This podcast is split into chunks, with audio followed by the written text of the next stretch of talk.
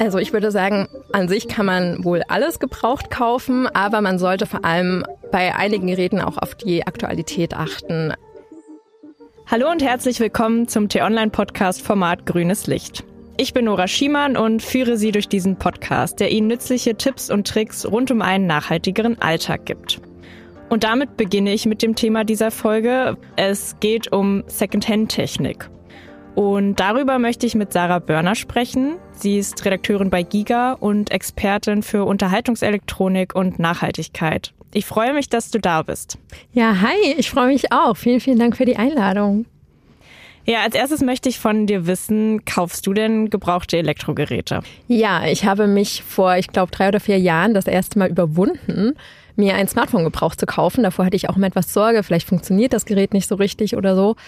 Aber ich hatte damit gar keine Probleme und im letzten Jahr habe ich mir meinen Google Pixel 6 gebraucht gekauft und bin bis heute sehr zufrieden.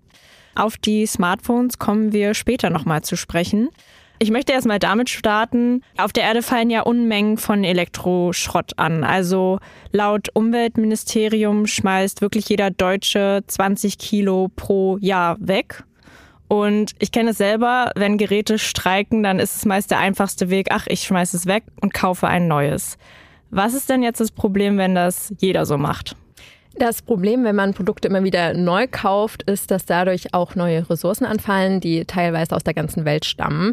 Sprich, die Liefer- und Produktionswege sind sehr lang, was nicht so cool für unseren ökologischen Fußabdruck ist. Zusätzlich werden auch unsichere, unfaire, teilweise sogar illegale Arbeitsweisen unterstützt. Und die Umweltauswirkungen sind auch nicht zu unterschätzen. Gerade beispielsweise bei Akkus, wie wir sie in E-Autos finden, in Akkustaubsaugern oder in Smartphones, da wird das dafür notwendige Lithium vorrangig in Südamerika abgebaut und sorgt dafür, dass das dortige Grundwasser verunreinigt und verringert wird, was Auswirkungen für die Natur hat, für die Tierwelt, für die Menschen. Und beispielsweise die äh, Metalle Gold oder Kobalt, die unter anderem auch in Smartphones zu finden sind, die werden unter anderem in afrikanischen Minen abgebaut, womit dann auch illegale Kinderarbeit unterstützt wird. Und wenn es dann auch darum geht, was du jetzt auch meintest, wenn man neue Produkte kauft, fällt natürlich auch mehr Elektroschrott an. Gerade wenn dann auch die Geräte nicht fachgerecht entsorgt und recycelt werden, sondern einfach im Hausmüll landen, gehen dann auch viele Ressourcen verloren, die man für andere Geräte aber einfach wiederverwenden könnte.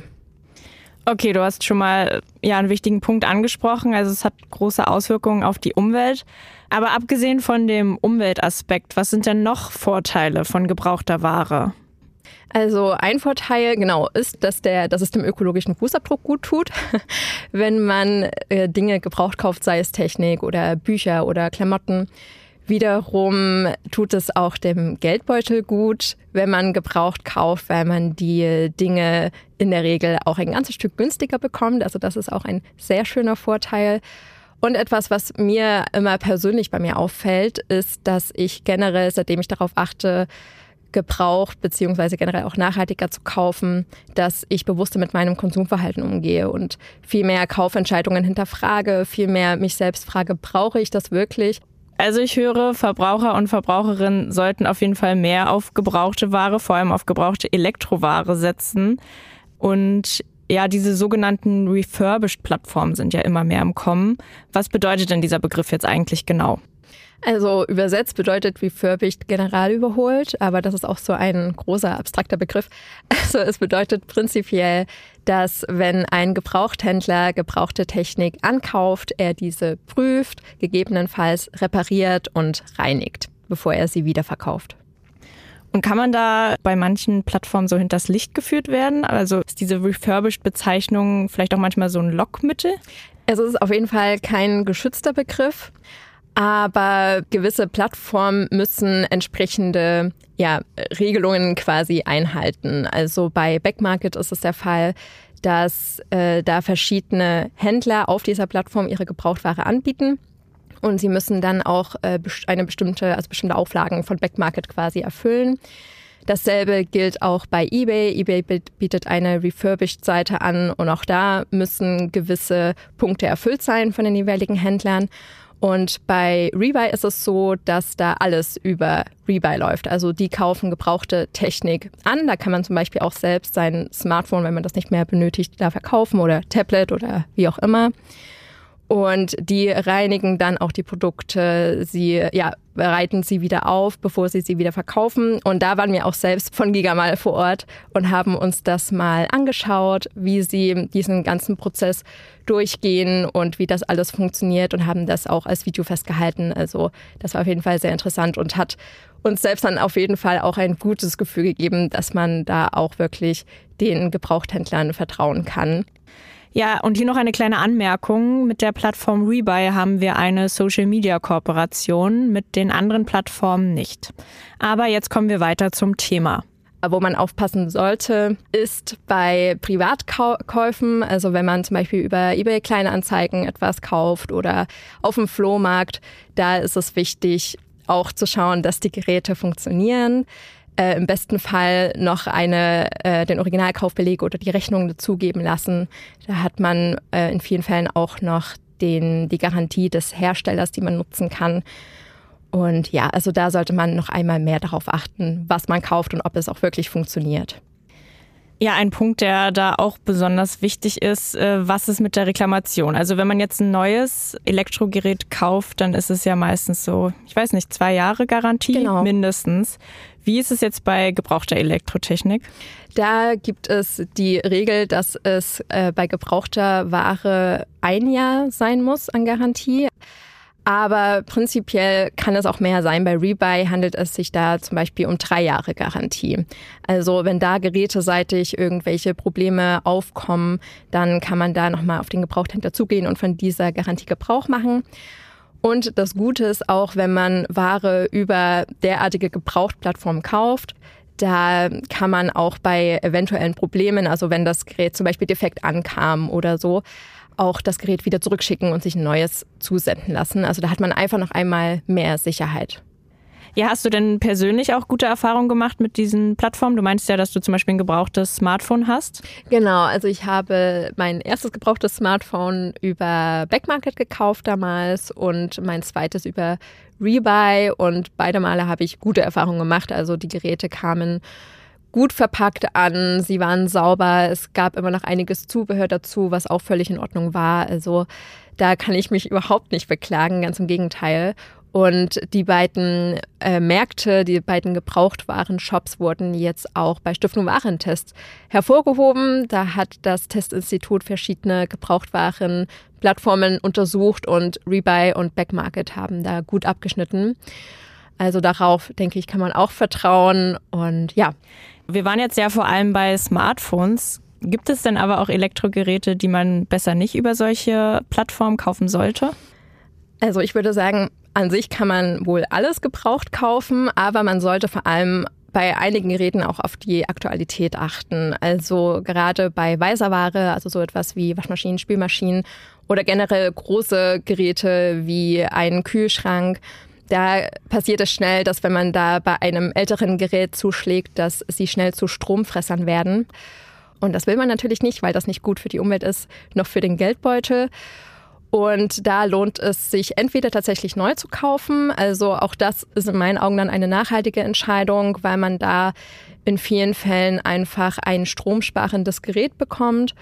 Und wenn man das gebraucht kauft, aber auch wenn man es neu kauft, kann man auf jeden Fall auch auf das EU-Energielabel achten. Also die Hersteller müssen angeben, wie hoch der Energieverbrauch ist des jeweiligen Gerätes und daran kann man sich dann auch und sollte man sich auch äh, orientieren, weil das kann sonst sehr schnell ins Geld gehen.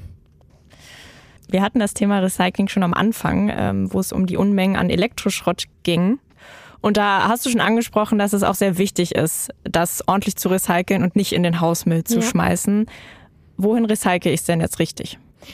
Also genau, es ist wichtig, die Produkte nicht in den Hausmüll zu werfen, weil sie da ähm, einerseits nicht gut getrennt werden können. Also wenn man jetzt das Smartphone ähm, ja in die Tonne wirft, ganz einfach, dann ist es kaum möglich, das von dem Hausmüll zu trennen. Und beispielsweise schon bei Batterien kann es dann dazu kommen, dass es dann in den Müllverbrennungsanlagen zu Bränden kommt und das wollen wir nicht.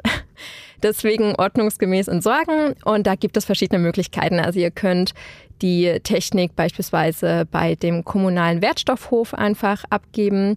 Es gibt verschiedene Sammel- und Spendenstellen, die äh, ausrangierte Geräte annehmen, um sie dann recyceln zu lassen. Oder ihr gebt sie zum Beispiel einfach im Supermarkt ab. Also gerade Supermärkte ab einer Größe von 800 Quadratmeter und sofern sie auch selbst ab und an Technik verkaufen, müssen ausrangierte Geräte annehmen, bis zu einer Größe von einem Wasserkocher ungefähr. Also auch da könnt ihr dann Batterien und Smartphones und so weiter loswerden. Oder wenn ihr noch etwas Geld für eure Altgeräte haben wollt, könnt ihr sie natürlich auch verkaufen. Bei Rebuy und Backmarket beispielsweise oder auch bei eBay könnt ihr da eure alten Geräte noch etwas zu Geld machen. Und es ist halt einfach wichtig, gerade Technik wieder dem Recyclingprozess zuzuführen, weil in diesen Altgeräten noch viele Ressourcen lagern, sogenannte urbane Minen, also diese menschengemachten Rohstoffvorkommen quasi wie Gold, Kupfer und so weiter, die dann noch für andere Geräte wiederverwendet werden können. Also das muss dann nicht nochmal neu abgebaut werden, sondern kann dann einfach wieder dem Prozess für neue Geräte zugeführt werden. Okay, also nicht nur auf gebrauchte Elektrogeräte setzen, sondern auch den Recyclingprozess auf jeden Fall beachten. Ja. Ich finde es auch zum Beispiel interessant, dass man Elektrogeräte in kleineren Läden zurückgeben kann. Das wusste ich zum Beispiel noch gar nicht. Mhm.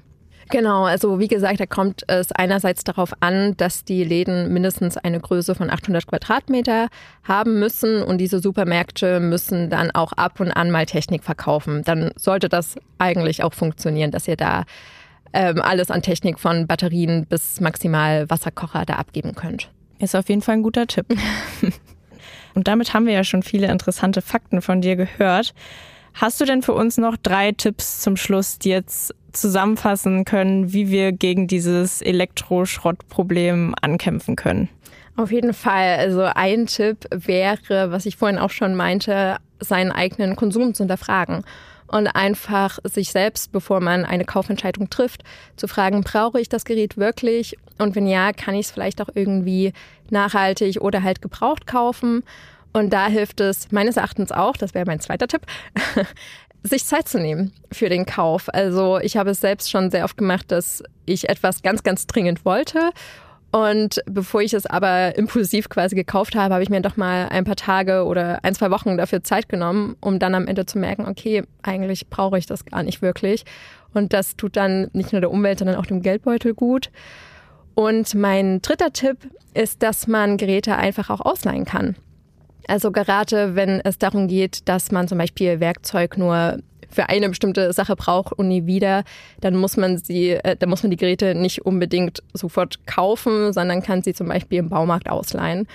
Wiederum andere Elektronik, ein Beamer oder so, kann man zum Beispiel auch über die Website Crover mieten für bestimmte Zeiträume. Also wenn man da zu Weihnachten die Herr der Ringe Trilogie mal wieder anschauen will auf der Leinwand, kann man da einfach das über Crover regeln. Oder man fragt zum Beispiel auf der Nachbarschaftsplattform nebenan.de seine NachbarInnen, ob sie einem vielleicht das Gesuchte irgendwie ausleihen können. Ja, das mit dem Leihen finde ich auch mal einen besonders guten Tipp. Darüber habe ich jetzt zum Beispiel noch nicht so wirklich drüber nachgedacht, aber kann man echt mal in Betracht ziehen. Auf jeden Fall. Und ja, damit danke ich dir, Sarah, dass du dir die Zeit genommen hast. Ja, vielen Dank, dass ich dabei sein durfte. Es hat sehr viel Spaß gemacht. Und wenn ihr jetzt noch mehr zum Thema Nachhaltigkeit und Technik erfahren wollt, dann schaut doch einfach mal bei giga.de vorbei. Und falls Ihnen diese Folge von Grünes Licht gefallen hat, dann vergessen Sie, liebe Hörerinnen und Hörer, nicht den Podcast zu abonnieren. Das geht über Spotify, Apple Music, Amazon Music und über YouTube. Und wenn Sie noch Anmerkungen oder Kritik haben oder Ihre Meinung abgeben wollen, können Sie mir gern schreiben an podcasts.t-online.de. Tschüss. Tschüss.